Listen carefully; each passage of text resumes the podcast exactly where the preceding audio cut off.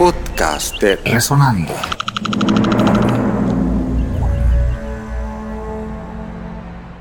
Mira, no solamente es importante preservar el sonido, es importante preservar todos los elementos que constituyen nuestra historia, nuestra identidad, lo que somos.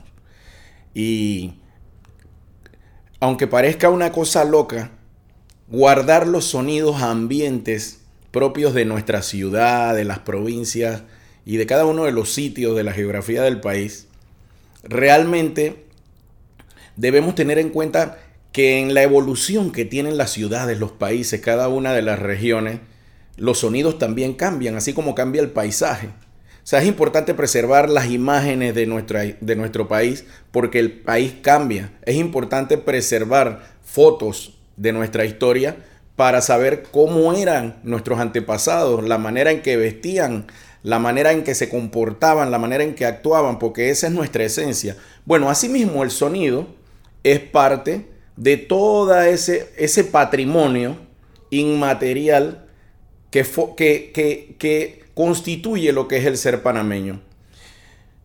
mira, con este desarrollo urbanístico y esta gran cantidad de construcciones que se dan en el país y especialmente en la ciudad, yo estoy seguro que los sonidos de la ciudad de hace 10 años, para no ir muy lejos, no tienen nada que ver con los sonidos de la ciudad en la actualidad. Basta ver el congestionamiento vehicular que se da en este país, en esta ciudad capital, para entender que los ruidos, el ambiente de esta ciudad ha cambiado rotundamente en los últimos años. Y entonces el sonido es parte de esa historia, de esa esencia del ser panameño y del ser humano, porque no es solamente en Panamá, en cualquier parte del mundo. Tal vez para nosotros constituya una una cosa medio extraña, vuelvo a repetir, querer guardar los sonidos, registrarlos, guardarlos y tenerlos archivados en un acervo como patrimonio. Pero en muchos países del mundo eso se hace.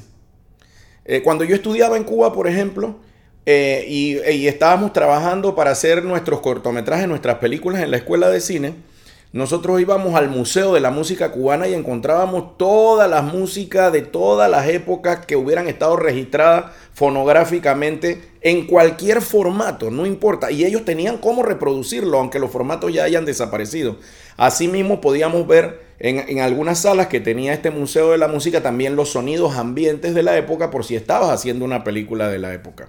Sí, discursos, eh, los pregones, por ejemplo. Eh, aquí en la ciudad se ha perdido algo que, que a lo mejor mis hijos nunca van a llegar a ver porque no hay ese sonido guardado. ¿Cómo gritaban, gritaban los carretilleros que cambiaban naranjas por botellas cuando yo era niño? Y esa era una cosa muy particular. Yo lo recuerdo clarito cuando vivía en Caledonia, por ejemplo, y pasaba el señor de la carretilla gritando naranja por botella. Eso nadie ahora lo oye. ¿Qué decían los raspaderos en esa época? Eh, los, los, sonidos de los, los voceadores de, de, los periódicos. Ya eso no se da porque hay tanto ruido en la ciudad que los que venden, los canillitas que venden periódicos simplemente te lo enseñan y tú compras. Antes no, antes ellos gritaban, cantaban los, los titulares del periódico para promocionar su, su venta. Esos sonidos se han perdido. Y, y, veo que tú que eres más joven tienes una cara de admiración oyendo que la ciudad tenía esos sonidos. A lo mejor nunca los vas a escuchar porque nunca nadie se encargó de guardarlos.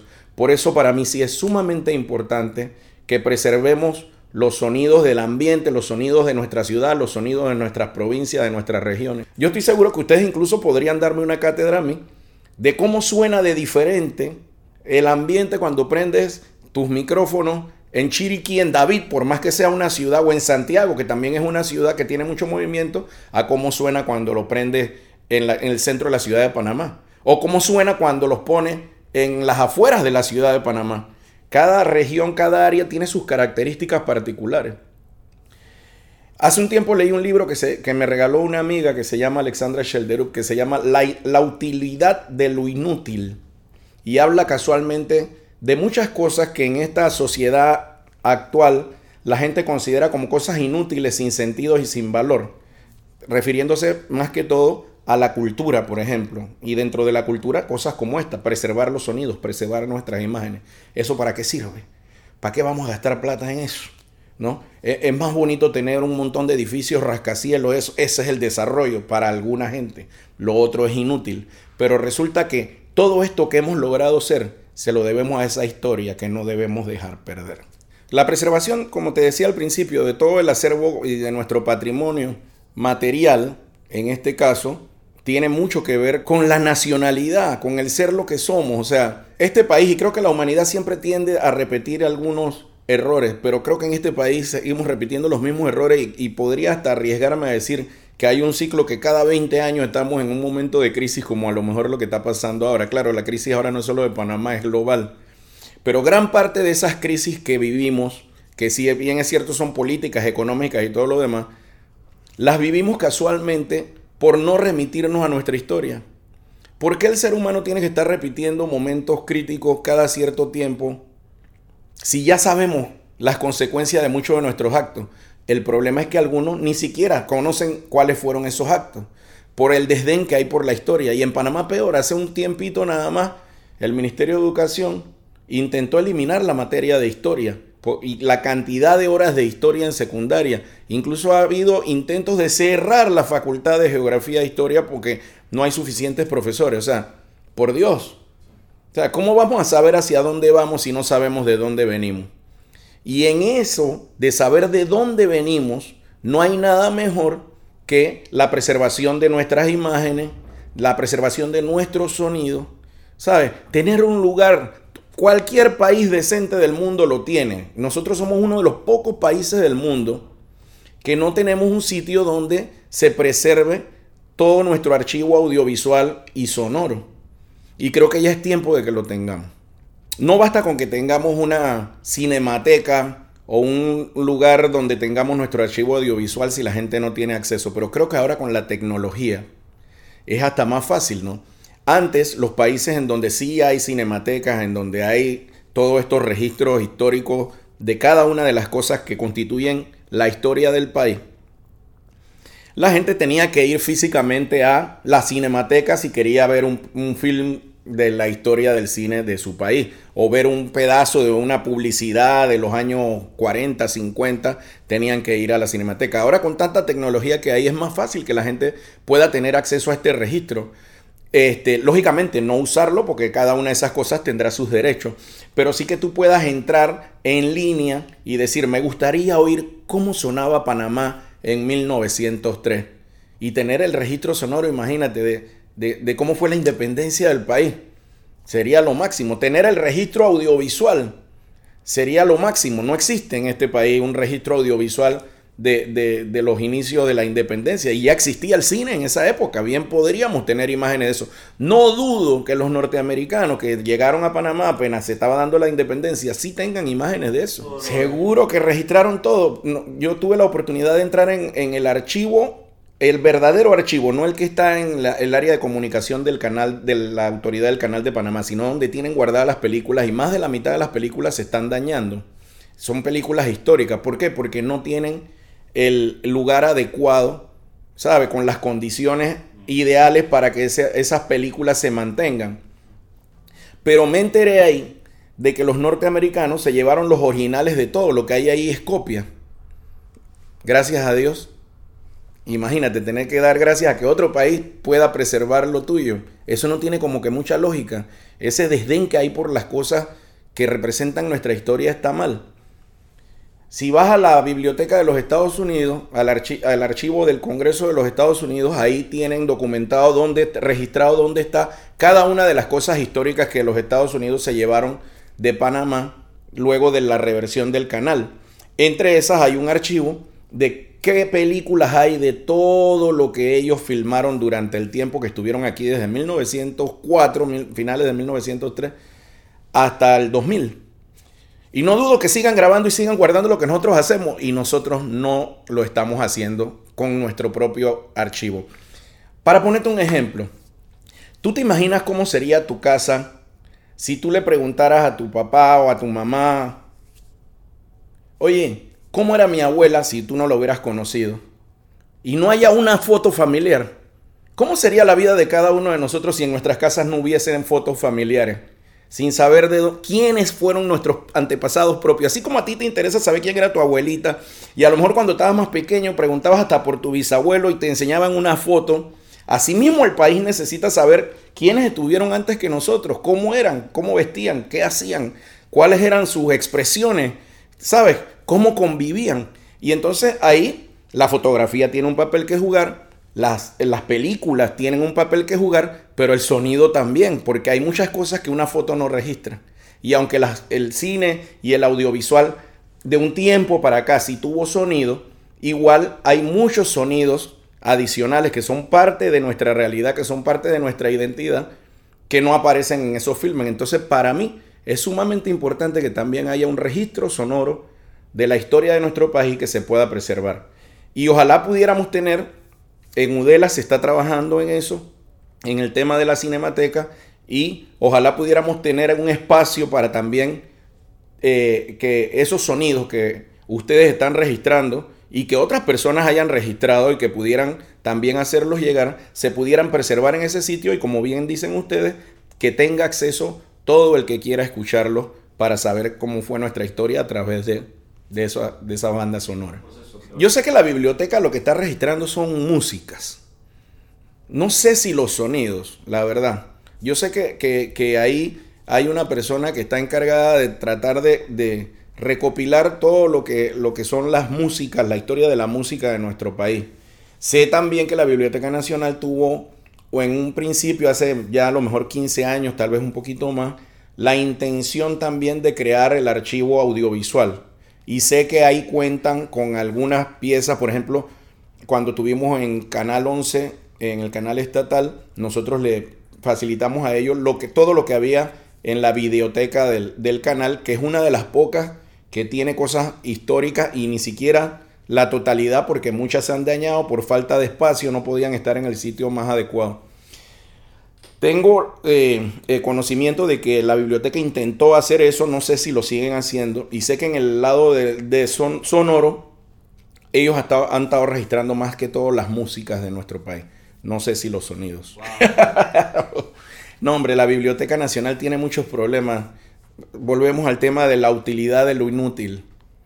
Para la gente en este país, cuidar los libros no es una prioridad.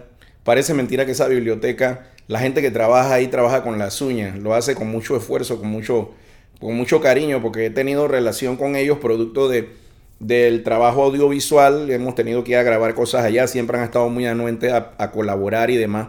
De hecho, yo estoy terminando un documental que debe estar listo el próximo año y gran parte de toda la, hemeroteca, toda la, parte del, registro de los periódicos y demás, lo hicimos en la Biblioteca Nacional.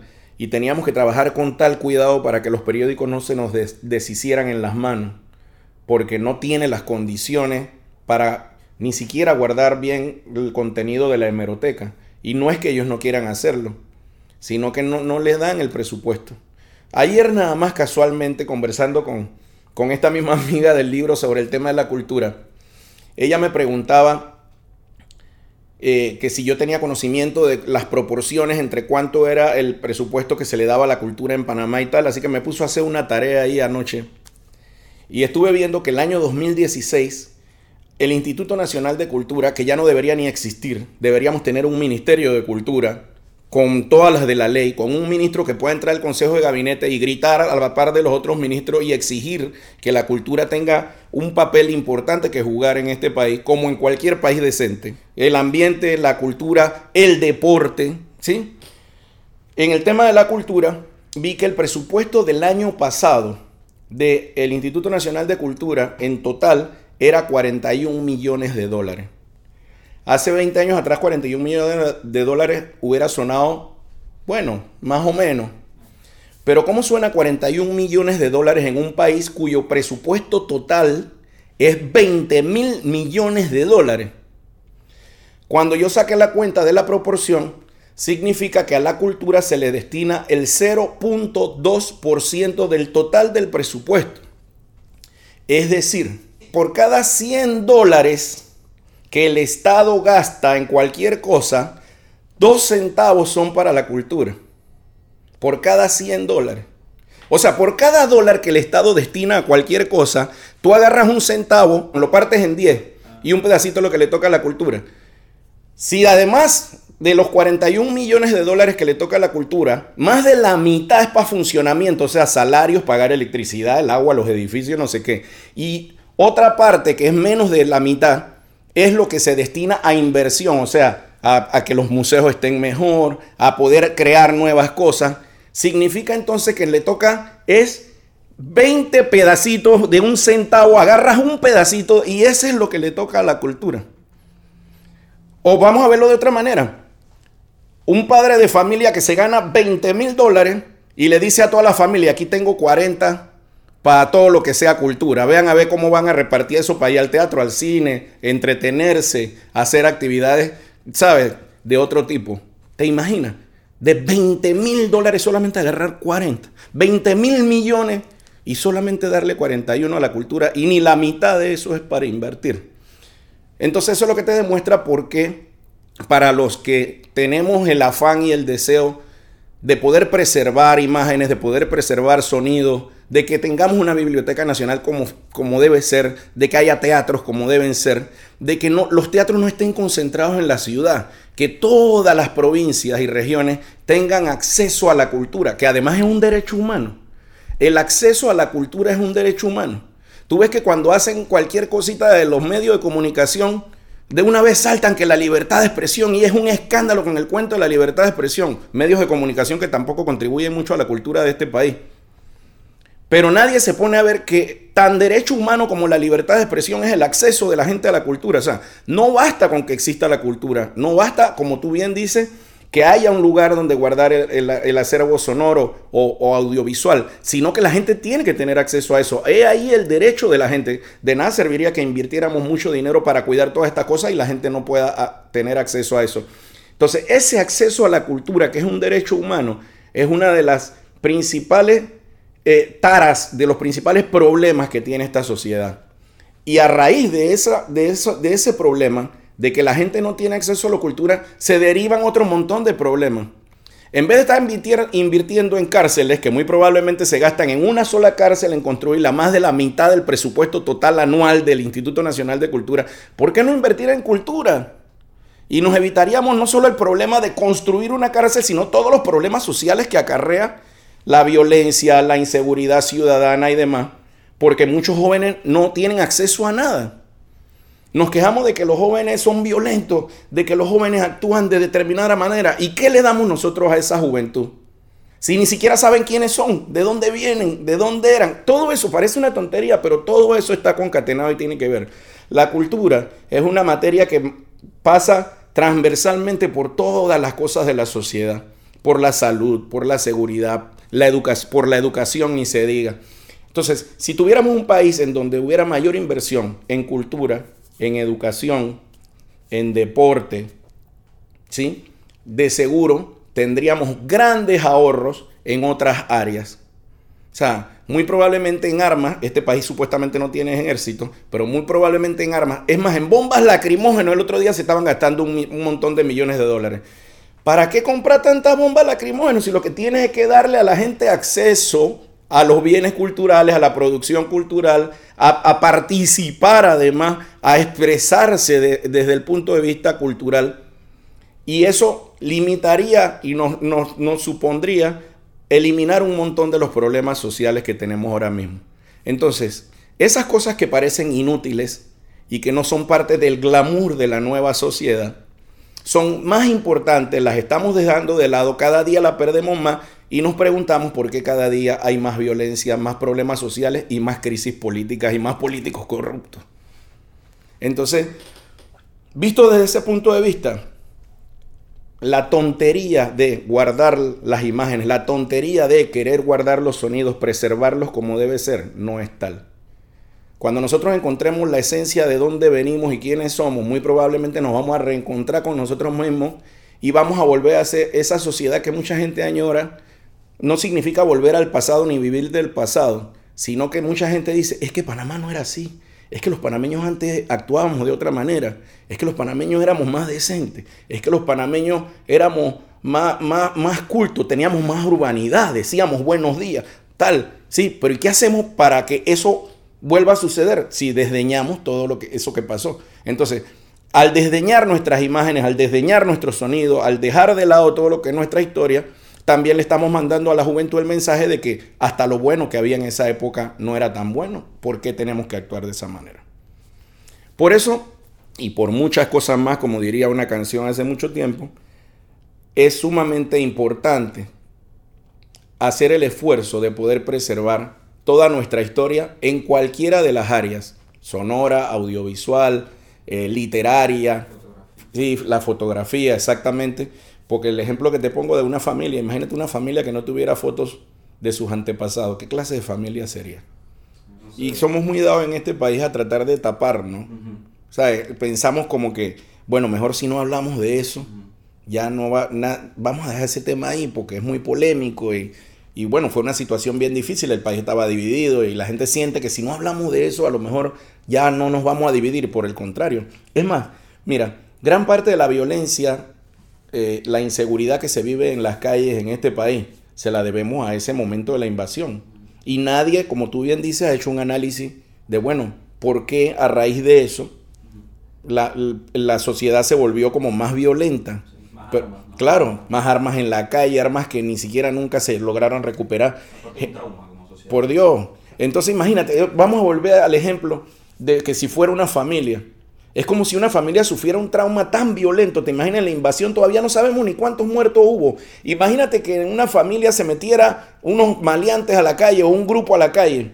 O vamos a ver, una familia se estaba peleando entre ella y otro vecino más grande dice, voy a resolver este problema porque ya no, me, no, no quiero más que esa familia siga peleando. Y, e invade la casa ajena y él dice, voy a poner de acuerdo a esta familia, pero como no se ponen de acuerdo, bueno, voy a matar la mitad o voy a matar una parte de la familia. Y se va. Y, y esta familia queda impactada, lógicamente. Todo, cambia allá adentro. Y decide después, bueno, no hablemos más de eso porque así no, no va a pasar más nada. Por Dios después de lo que sucedió ahí adentro, claro que tienen que hablar, claro que tiene que haber un registro, claro que tienen que hacer un análisis de qué fue lo que sucedió. Bueno, te pongo el ejemplo en una casa porque de repente es más fácil verlo. Eso mismo pasó en Panamá. Y encima de eso este se va y las armas quedan tiradas en el piso y nadie sabe quién las cogió. ¿Y qué va a pasar después de eso? Esa familia jamás va a volver a ser la misma. Pero si no habla del tema, peor aún. Porque eso que hiciste, ¿qué? Metiste los muertos debajo de una alfombra y los tapaste. Hay hasta fosas comunes que mucha gente sabe que existen y nunca se han abierto. Y hay gente muerta en esas fosas comunes que ni siquiera sabemos quiénes son. Entonces, este país es muy dado a querer tapar la historia con el cuento de, no, hay que mirar al frente, no, es que el país está creciendo. Y el peor cuento, el último, ¿no? La Dubai de América, el país más rico de América Latina. Cuento, ¿rico en qué? ¿Rico quiénes? Si de esa riqueza ni siquiera somos capaces de compartir con el resto el acceso a los bienes culturales, que es lo mínimo que podíamos hacer. Un transporte que no sirve, que es parte de ese acceso a muchas otras cosas, es también derecho humano. Con la situación del transporte que hay en este país, no me estoy saliendo del tema, aunque parezca que sí. La gente que vive en las afueras, ¿qué lío para llegar a su casa? ¿Cómo una persona de esa regresa a ver una obra de teatro? O a escuchar un concierto de la Sinfónica, o a participar de una actividad popular, de, cultura popular, de música popular. Ni siquiera le da pereza, más, no tiene tiempo. Entonces, hasta eso, de, cómo está estructurada nuestra ciudad, del hostil que es la ciudad.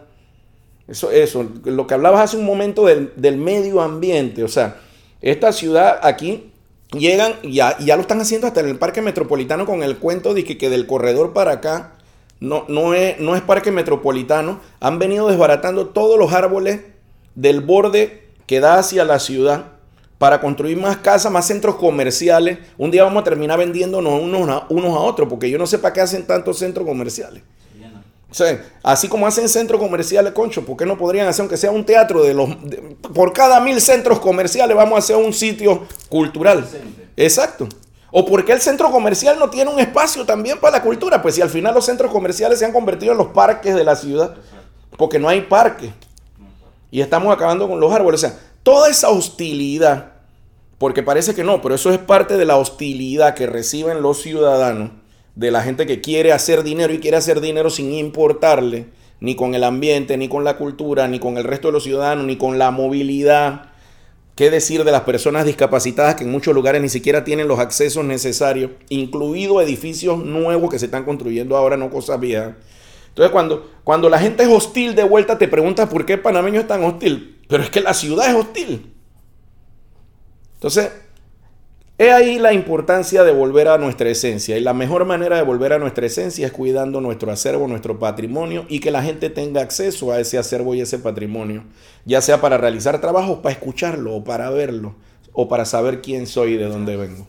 Bueno, la idea del mapa sonoro es buenísima, ¿no? Tiene que ver con el tema tecnológico que hablábamos hace un momento, de que la gente pudiera tener acceso al archivo sonoro, incluso desde tu casa, ¿no? O desde una oficina, quieres oír algo porque estás haciendo un trabajo o simplemente porque quieres escuchar cómo sonaba eh, eh, el pueblito donde nació tu bisabuela y de donde vinieron tus papás, una vez migraron hacia Panamá. Entonces vamos a ver cómo sonaba eso cuando mi abuelita estaba chiquito.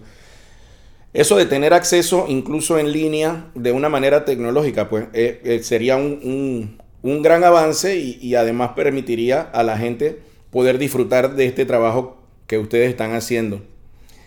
Tener un mapa incluso casualmente donde tú puedas tocar las provincias o el pueblito de esa bisabuela y decir yo quiero ver cómo sonaba esta islita de la comarca Gunayala hace 50 años, sería lo máximo, la verdad. Creo que además sería divertido incluso para los muchachos, porque esa es otra cosa, ¿no? La cultura a veces suena aburrida, la gente ha vendido la idea de que la cultura es aburrida y los muchachos a veces solo oyen la palabra cultura o algo que tenga que ver con cultura y de una vez lo rechazan pienso que lo del mapa sonoro sería una cosa, una manera atractiva de que los jóvenes también estuvieran interesados en entrar a conocer cómo sonaba cada uno de los rincones de este país en la historia. Sí, exacto.